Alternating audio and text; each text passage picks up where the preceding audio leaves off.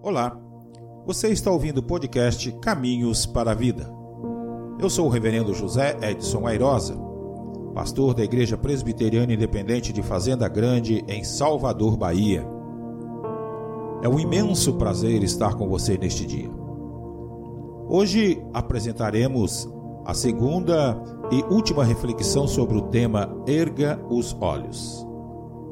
Essa ação de erguer os olhos pode estar atrelada tranquilamente à palavra unidade, pois esta conduz a comportamentos de empatia, fraternidade, simpatia, equilíbrio em relação a outras pessoas.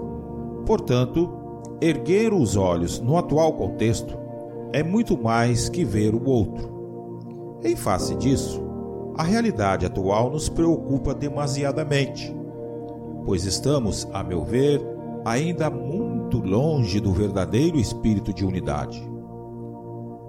O ser humano, com seu ego insuflado, tem sempre a pretensão de domínio, consequentemente, buscar o seu endeusamento, porque lhe dá a ideia de um ser soberano.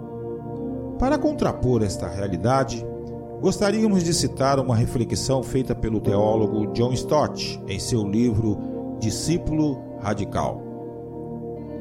Neste livro, ele diz: Viemos a este mundo totalmente dependentes do amor, do cuidado e da proteção de outros. Passamos por uma fase na vida em que outras pessoas dependem de nós. E a maior parte de nós deixará este mundo dependendo totalmente do amor e do cuidado de outros é a parte do plano da natureza física que nos foi dada por Deus. Isso, na verdade, significa que compreender e aceitar o outro é necessário que todas as nossas ações se convertam de fato em prol do outro. Abrirmos-nos para o outro é uma ação maravilhosa pois somos humanos e, como tais, somos seres sociáveis. O apóstolo Paulo, em Romanos, capítulo 12, versículo 16, a sua parte inicial, diz o seguinte: Tenham por todos o mesmo cuidado.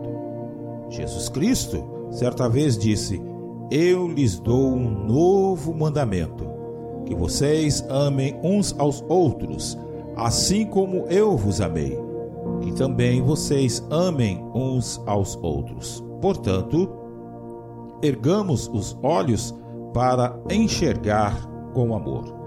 Este foi o nosso podcast de hoje. Deus te abençoe. Até a próxima.